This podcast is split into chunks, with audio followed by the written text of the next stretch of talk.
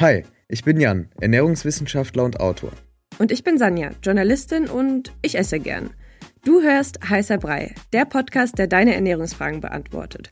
Kurz und knapp, wissenschaftlich fundiert und für alle verständlich. Schick uns deine Fragen an heißerpodcast.gmail.com. Viel Spaß!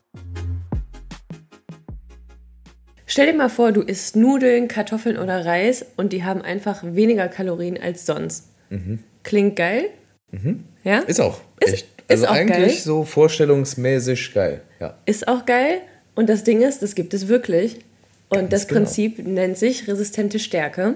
Wir haben dazu eine Frage bekommen. Ich würde sagen, lass uns aber mal von vorne anfangen. Mhm. Was ist überhaupt resistente Stärke? Und es klingt irgendwie sehr unrealistisch, mhm. aber let's go. Also eigentlich steckt in dem Namen resistente Stärke schon alles drin, was man wissen muss, nämlich dass das Stärke ist, die resistent gegenüber Verdauung ist. Okay. Das heißt, die wird, die ist schwerer zu verdauen, ist aber gleichzeitig gut für den Darm. Und genau, im Prinzip ist es so, dass die dann am Ende weniger Kalorien liefert als normale Stärke bzw. normale Carbs. Mhm. Das klingt ja eigentlich schon mal vielversprechend. Aber wie kann das sein? Genau, klingt auf jeden Fall vielversprechend. Das war jetzt so die einfache Antwort. Die komplexere Antwort ist, es gibt verschiedene Typen dieser resistenten Stärke. Es gibt ähm, je nach Review oder Literatur generell, die man sich anguckt, vier oder fünf Typen, manchmal sechs auch. Ähm, jedenfalls habe ich jetzt hier die viermal rausgepickt, die so für uns am relevantesten sein werden. Typ 1 der resistenten Stärke ist einfach resistente Stärke die für, für die Verdauungsenzyme, die wir brauchen, damit Stärke, Fette, also Fettsäuren ähm, oder Nahrungsfette, die in Fettsäuren umgewandelt werden, Proteine überhaupt verdaut werden können.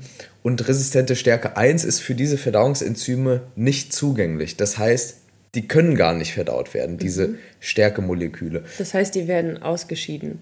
Oder? Nicht ganz, da kommen wir später äh, dazu. Also okay. im Prinzip gibt es dann ähm, Mikroben, also Bakterien im Darm, die diese Stärke wiederum verstoffwechseln können. Okay. Ja?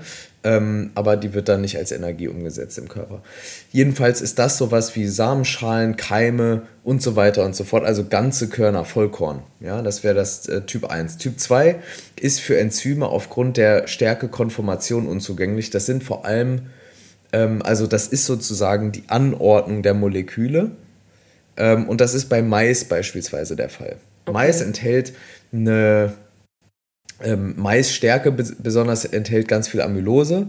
Und genau, das ist äh, in der Konfiguration, wie es vorliegt, nicht zugänglich für diese Verdauungsenzyme. Ist so sozusagen, kann man sich vorstellen, wie ein Subtyp davon, von Typ 1. Okay, was ich mir bisher gemerkt habe, ist Mais und und Vollkorn. Und Vollkorn. Genau, ganze Körner.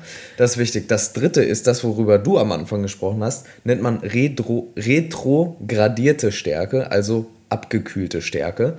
Ähm, zum Beispiel bei Nudeln, Reis, Kartoffeln, wenn man das kocht, dann abkühlt, dann gibt es diesen Prozess, Retrogration, ich habe damit immer Probleme. Ähm, genau, und der führt dazu, dass auch ein Teil der Stärke nicht verdaut werden kann und somit nicht ähm, zur Kalorienaufnahme beiträgt.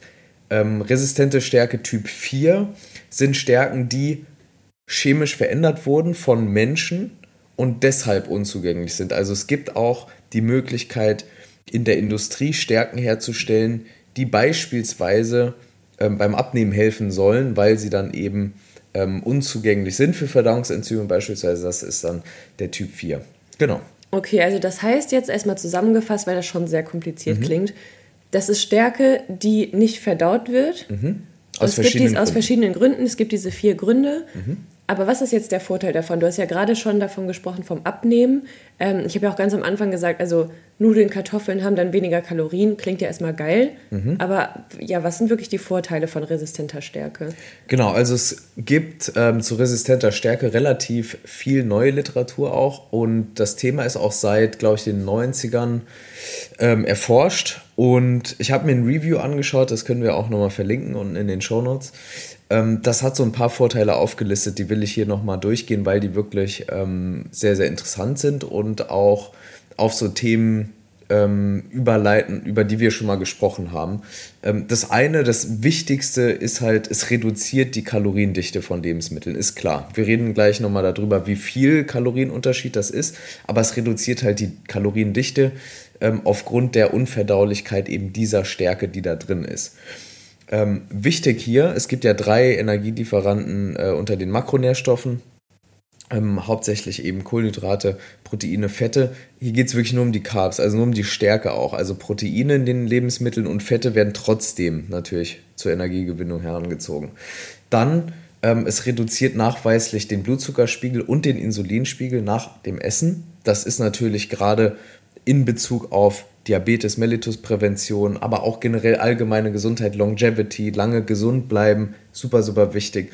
Und es verbessert eben die Insulinempfindlichkeit. Das heißt, es wird einfach effizienter Blut aus dem Blutkreis, äh, sorry, Zucker aus dem Blutkreislauf gezogen und in Zellen gebracht durch Insulin. Ähm, und das ist natürlich was, was, was wir wollen. Ähm, dann es verändert und beeinflusst positiv äh, das Ausschütten von Sättigungshormonen. Mhm. Das heißt, es wurde in diesem Review festgestellt, dass es ähm, Studien dazu gibt, dass resistente Stärke zum Beispiel den Appetit zügeln kann. Okay, wild. Aber jetzt muss ich mal kurz was fragen. Vielleicht ist es auch eine dumme Frage. Mhm. Wenn man die, wie kann es denn sein, dass man mehr Sättigungshormone dann hat, obwohl es nicht richtig verdaut wird? Gut, wie das, wie das sein kann, das kann ich dir auf der Ebene nicht sagen, weil man das auch noch nicht weiß. Also ah, wie das genau sein kann. Also wir wissen nur, es gibt diesen Wirkzusammenhang zwischen okay. resistenter Stärke und eben dieser Ausschüttung von Sättigungspeptiden. Dann gibt es auch noch andere Hormone, die ähm, nach, dem, nach dem Essen freigesetzt werden und die helfen dann eben, den vorher, vor, vorher angesprochenen Blutzuckerspiegel zu regulieren und so weiter.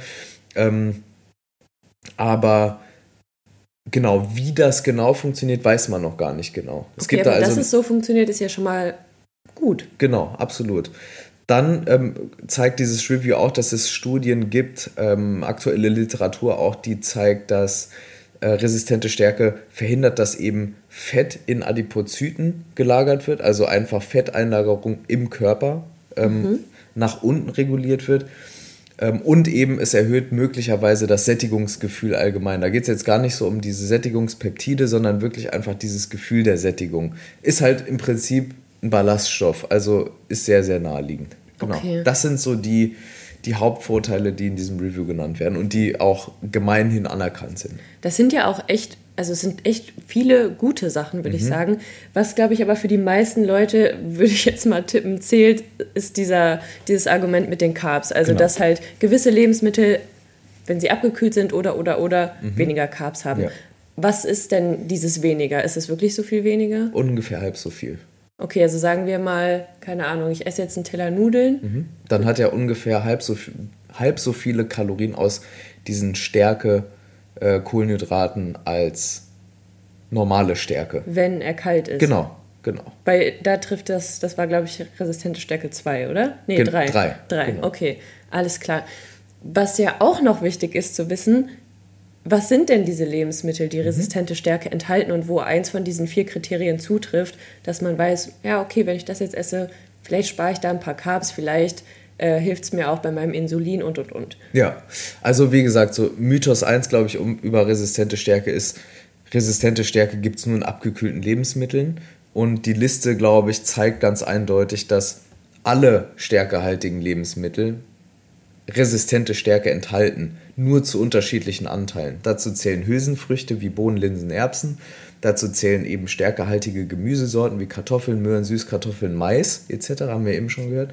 Dann Vollkorngetreide ganz allgemein, also Reis, Weizen, Haferflocken etc. Nüsse und Samen, ne, Typ 1. Und dann auch sowas wie grüne Bananen, Kochbananen. Ähm, auch interessant, also grüne Bananen, das heißt eigentlich, je grüner die Banane ist, desto mehr Stärke und weniger Fructose und Glucose. Und je braun, also je gelber und brauner mit braunen Pünktchen, desto mehr Glucose, Fructose ist da drin. Ähm, und Kochbananen sowieso, das sind diese mit der ganz dicken, harten Schale. Wenn man die kocht auch und egal, ob man die abkühlt oder nicht, die enthalten auch resistente Stärke. Okay, interessant. Also es ist eigentlich egal, welche Art von resistenter Stärke das ist. Das ist bei diesen Lebensmitteln einfach so. Also alle, die, die du jetzt genannt hast, mhm. wenn man die isst, nimmt man das eh schon auf. Nimmt man das eh schon auf. Genau. Das, zu einem unterschiedlichen Grad und besonders hervorheben kann man diesen Effekt eben durch Kochen und Abkühlen. Okay, verstehe. Also, aber, aber trotzdem, auch nicht bei allen Lebensmitteln. Nicht bei allen, genau, weil aber es kommt ja auf die Art der resistenten Stärke an, dieses Typs. Mhm. Aber gerade wenn man jetzt stärkehaltige Lebensmittel kocht, dann abkühlt, dann kalt auch isst, zum Beispiel, dann erhöht man eben den Gesamtgehalt an resistenter Stärke. Mhm. Okay, es klingt ja eigentlich ganz gut, aber ich muss sagen, ich würde jetzt ehrlich gesagt wegen der Hälfte der Kalorien nicht mein Essen kalt essen. Mhm.